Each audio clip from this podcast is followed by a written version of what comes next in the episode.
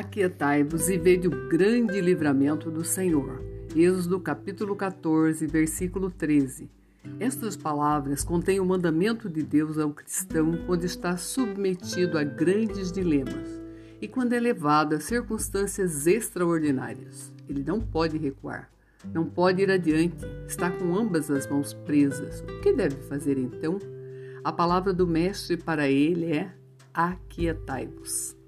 Será aconselhável que em tais momentos ele ouça apenas a palavra de seu mestre, pois outros maus conselheiros virão com suas sugestões. O desespero sussurra: deite-se, morra, desista de tudo. Mas Deus nos enche de coragem animadora e, mesmo em nossos piores momentos, nos regozijamos em seu amor e fidelidade.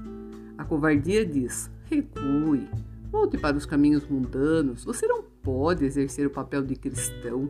É difícil demais. Renuncie a seus princípios. Contudo, por mais que Satanás possa incitar esta trajetória em sua vida, você não pode segui-la se for filho de Deus.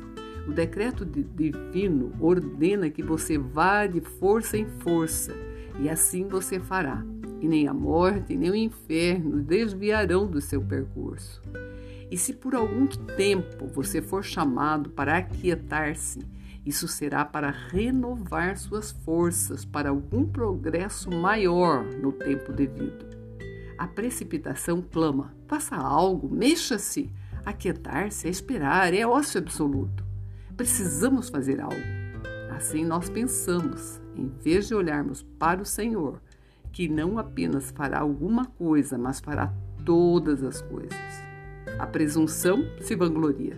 Se o mar se levantar diante de você, marche até ele e aguarde o milagre.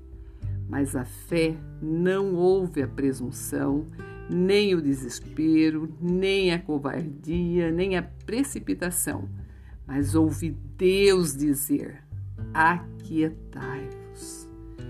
E ficar ali imóvel como uma rocha. Aquietai-vos. Mantenha a postura de um homem justo, pronto para agir, aguardando ordens posteriores, alegre e pacientemente esperando a voz diretiva e não demorará.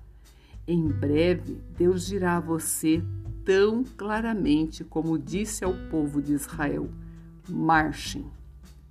Meditação de Spurgeon